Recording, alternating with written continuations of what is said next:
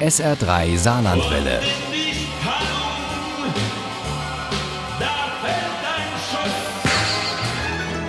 Der Krimi-Tipp. Wer eine Reise macht, kann viel erzählen, weiß der Volksmund. Und so ergeht es auch Margareta und Thomas, die ihre Mütter mit ins Winterwunderland nehmen über Weihnachten und Silvester. Doch schnell wird aus dem Traumurlaub ein Albtraum. In fröhliches Morden überall. Uli Wagner schickt uns mit diesem Krimi von Margit Kruse ins neue Jahr. Das Hochsauerland ist ein beliebtes Ziel für Kurzausflüge aus dem Ruhrpott. Margit Kruse hat als Kind dort oft ihre Ferien verbracht und ihre beiden Hauptfiguren Margareta Sommerfeld und Thomas Scheffel tun das nun auch. Und weil Weihnachten ist und der Jahreswechsel vor der Tür steht, nehmen die beiden auch ihre alleinstehenden Mütter mit. Die des Kommissars aus Gelsenkirchen ist frisch verwitwet und die der Privatermittlerin hat sich gerade von ihrem langjährigen, aber freilich verheirateten Geliebten getrennt. Also geht es auf nach Bödefeld ins Hochsauerland, wo die Schneesicherheit deutlich höher ist als im Revier. Margareta hat alles organisiert. Margareta ist so, wie ich es gern wäre eine mutige Kodderschnauze. Etwas habe ich schon von ihr, so wie sie von mir. Sie wohnt in einem Wohnturm in der Zechensiedlung, in der ich aufgewachsen bin. Anfangs gibt es viel Zoff. Die beiden Mütter geben sich nichts, aber dann machen sie kleine Spaziergänge zum Dorfcafé und bei Kaffee und Torte kommen sie sich näher. Waltraud, Margaretas Mutter und Eleonore Scheffel, die Mutter von Thomas. Die engagiert sich neuerdings in der kirchlichen Frauengemeinschaft, genauer gesagt im Frauenquartett der Seniorenstube. Grund war jedoch nicht das hinterlistige Frauenquartett aus der Seniorenstube, das ging Eleonore sonst wo vorbei. Interessant war für sie einzig und allein das männliche fünfte Rad am Wagen, nämlich Fritz. Fritz brachte Seiten in ihr zum Klingen, die sie längst vergessen geglaubt hatte.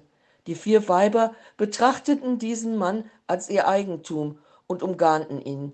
Während die Mütter im Café sitzen und Thomas seine Laufrunden dreht, schaut sich Margareta am liebsten auf dem benachbarten Bauernhof um. Sie liebt Tiere und davon gibt es auf dem Drei-Generationen-Hof der Voss Grobes reichlich. Brigitte, die Altbäuerin, hat geerbt und genießt das Leben. Lothar, ihr Sohn, ist nun offizieller Besitzer, hat den Hof modernisiert, ist aber jetzt bis über beide Ohren verschuldet. Seine Mutter könnte ihm aus der Patsche helfen, aber denkt gar nicht dran. Sie strotzte nur so vor Gesundheit und lebte mit Sicherheit noch lange was Lothar ihr ja gönnte. Doch ihr fettes Erbe, wenigstens ein Teil davon, würde dem Hof guttun. Aber einmischen und ihn unmöglich machen, das tut sie. Erst beim Metzger und dann auch noch bei Michael von der Molkerei. Der ist auf ein Stück Landschaft, das Brigitte gehört. Kurz vor Weihnachten hatte er einen neuen Versuch gestartet, aber der war genauso gescheitert wie alle zuvor.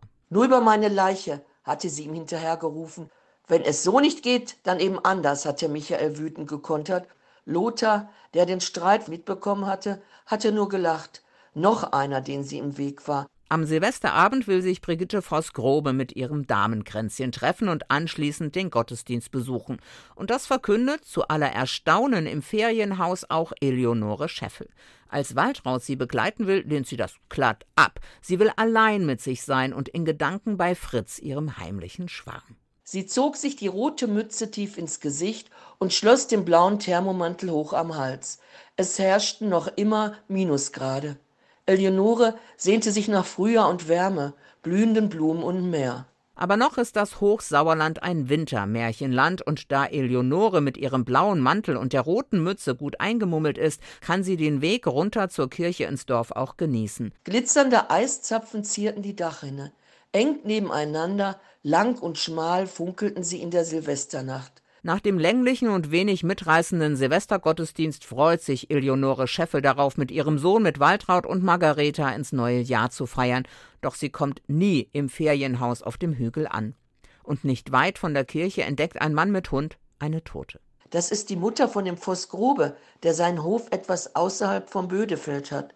Wahrscheinlich war sie in der Kirche und ist auf dem Heimweg dem Täter in die Arme gelaufen. Voller Sorgen um seine Mutter macht sich Thomas Scheffel auf den Weg ins Dorf. Unterwegs wird er von einer Kripo-Beamtin aus Dortmund abgefangen. Am Fundort bricht der Kommissar aus Gelsenkirchen weinend zusammen. Später berichtet er Waltraud und Margareta.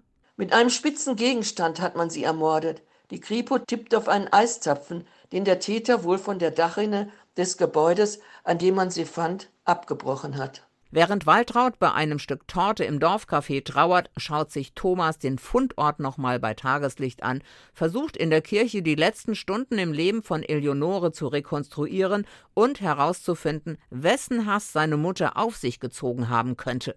Der Pfarrer bleibt immer in seiner Nähe. Die Menschen wollen reden, werden nicht damit fertig, dass hier in dieser Idylle jemand ermordet wird. Angst ist an der Tagesordnung. Der Mörder läuft frei herum. Margareta dagegen will nicht ausschließen, dass Eleonores Tod etwas mit dem Seniorenquartett und dem Wettstreit um Fritz zu tun hat. Sie hält aber auch die Verwechslungstheorie nicht für unwahrscheinlich, ebenso wie die beiden Kripo-Leute aus Dortmund, die gerade den Hof der Voss Grobes unter die Lupe nehmen. Und sie erleben eine große Überraschung, als sie Brigitte Voss Grobe bitten, ihnen doch zu zeigen, welche Kleidung sie trug, als sie am Silvesterabend ins Dorf ging. Einen solchen Mantel und auch die gleiche rote Mütze hatte die ermordete Eleonore Scheffel getragen. Das war für einen noch so blöden Täter auch im Dunkeln zu erkennen. Gab es so einen Zufall?